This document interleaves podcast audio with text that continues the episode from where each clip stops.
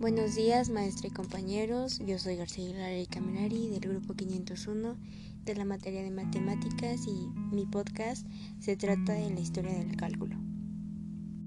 Y pues bueno, iniciaremos con este tema.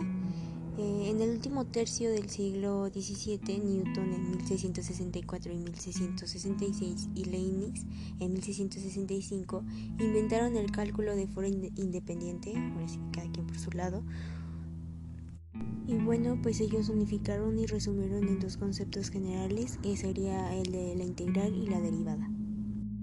Y pues bueno, el cálculo infinitesimal es la herramienta más eficaz para el estudio de toda la naturaleza. Este tiene dos ramas, las cuales son la diferencial y la integral. Y pues bueno, los orígenes del cálculo integral se remontan al mundo griego, específicamente a los cálculos de las áreas y los volúmenes eh, que Arquímedes realizó en el siglo III a.C. Y pues bueno, al principio de todo esto que sería el cálculo fue desarrollado para estudiar específicamente cuatro problemas científicos y matemáticos. Y pues bueno, uno de los cuatro problemas que, que son son para encontrar la tangente de una curva en un punto, eh, la siguiente fue para encontrar el volumen máximo y mínimo de una cantidad, eh, la tercera fue para encontrar la longitud de una curva, el área y una de la región y el volumen de un sólido. Y pues el último fue para encontrar la velocidad y la aceleración en un cuerpo en cualquier instante. Y en lo que sigue el cálculo se deriva de la antigua geometría griega. Y pues aquí vamos a hablar un poco de lo que fueron Éxodo y Arquímedes, quienes quisieron encontrar el área de un círculo en el siglo XVII en esto Descartes utilizó el álgebra para encontrar el área y las tangentes. Y pues bueno, ahora pasaremos con Leibniz, que fue el otro inventor del cálculo. Su descubrimiento fue posterior a los de Newton, pero después a que él no quiso publicarlos fue cuando Leibniz aprovechó y fue el primero en publicar el invento. Y pues bueno, algo curioso que también podemos ver es que él publicó su invento en una de las revistas científicas filosóficas que recién había sido creada en, su tiempo. Mientras que Leibniz estuvo en París, conoció a Huygens, que lo indució a estudiar matemáticas en 1673. Después de haber estudiado los tratados de Pascal, um, Leibniz se convence de que los problemas inversos de tangentes y de cuadraturas eran equivalentes. Y pues así es como comienza a desarrollar una teoría de sumas y diferencias infinitesimales que acabarían en la creación de su cálculo en el año 1680. Y pues ahora les platicaré sobre el cálculo diferencial e integral. Eh, el cálculo diferencial y el integral es una herramienta matemática que surgió en el siglo XVII para resolver algunos problemas de geometría y de física el cual el problema era de hallar una recta tangente a la gráfica de una función en un punto dado y la necesidad de ahora sí que explicar racionalmente los fenómenos de la astronomía o la relación entre la distancia, el tiempo, la velocidad y la aceleración. Y pues dado a esto, estimularon la invención y el desarrollo de los métodos del cálculo. Retomando ahora sí que esto, les, les hablaré sobre los iniciadores que sobresalieron. Uno de los iniciadores que sobresalieron fue John Waylis, eh, fue un profesor de la Universidad de Oxford. Eh, también fue Isaac Barrow, fue un profesor de la Universidad de Cambridge. Mm, el otro también fue Isaac Newton y Goldfried, que fue Leibniz. Y ahora sí que a Isaac Newton y a Leibniz se les atribuyó la invención del cálculo. Y pues bueno, pasaremos a otro tema que son los métodos infinitesimales. Y podemos decir que la base del cálculo constituyó en los métodos infinitesimales relacionados en el cálculo de las tangentes junto al de las áreas. Las cantidades infinitesimales fueron cada vez más usadas para resolver problemas del cálculo de tangentes, áreas, volúmenes y pues etcétera. Y dado a esto, el cálculo integral fue desarrollado por Newton en 1669, el cual a partir de 1684 Leibniz trabajó e hizo estudios de del cálculo. Y dado a esto, Bernoulli, Euler y Lenry lo extendieron en el siglo XVII.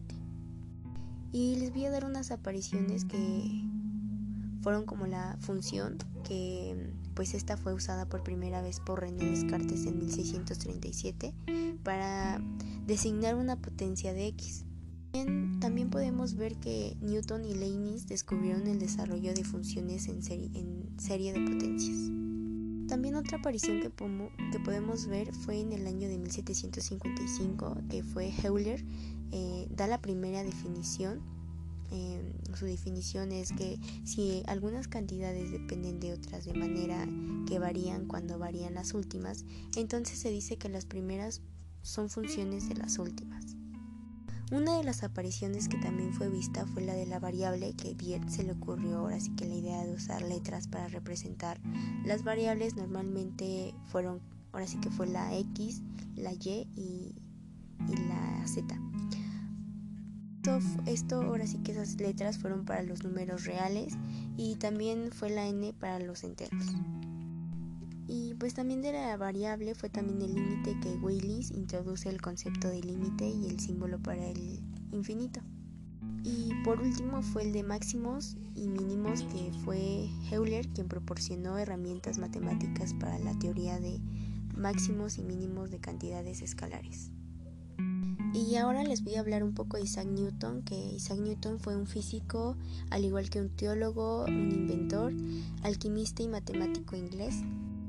Nació el 4 de enero de 1693 en el Reino Unido y falleció el 31 de marzo de 1727 en el Reino Unido igual. Y pues retomando un poco sobre el cálculo de Newton, el cálculo diferencial es una parte del cálculo infinitesimal y de, las, y de los análisis matemáticos que estudia cómo, cómo cambian las funciones continuas según sus, sus variables cambian de estado, el cual es el principal objeto del estudio en el cálculo diferencial, el cual, ahora sí que el primordial es la derivada.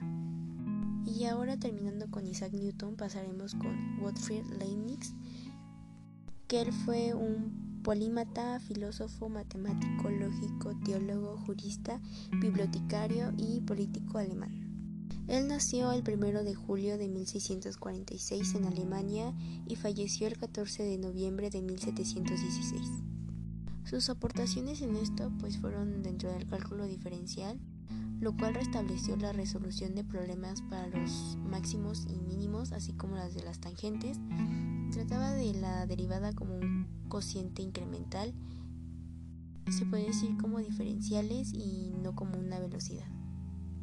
Acabando con Leibniz, pasaremos con Isaac Barrow, y bueno, Isaac Barrow fue un teólogo, profesor y matemático británico cuyo dio un papel en el desarrollo del cálculo. Eh, históricamente ha recibido un mérito secundario en concreto en su trabajo respecto a la tangente. Y pues Barrow podríamos decir que se hizo famoso por haber sido el primero en calcular las tangentes de la curva Keibe. Algo interesante de este personaje fue que desarrolló un método para determinar tangentes como un enfoque que se aproximaba a los métodos del cálculo. Él fue como el primero en descubrir que los procesos de derivación e integración podían considerarse como operaciones inversas entre sí. Y pues concluiremos con John Wills, fue que fue un matemático inglés a quien se atribuye en parte el desarrollo del cálculo moderno. Él fue uno de los precursores del cálculo infinitesimal. Algo interesante de él fue en que, entre 1643 y 1689 fue criptógrafo del Parlamento y posteriormente de la Corte Real. Él fue el que introdujo la utilización del símbolo para representar la noción del infinito. Y para terminar con esto, puedo decir que el cálculo en la actualidad se ha aplicado en la actividad humana al igual que en la naturaleza, en la física, en la química y, en la biología. Y pues ahora sí que es para que determinen los valores máximos y mínimos de las funciones y pues ha sido todo de mi parte y espero les haya gustado y gracias por su atención.